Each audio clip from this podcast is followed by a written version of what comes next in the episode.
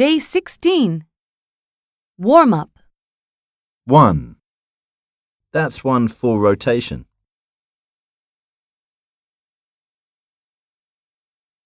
2. They don't stop the pod for us to get on?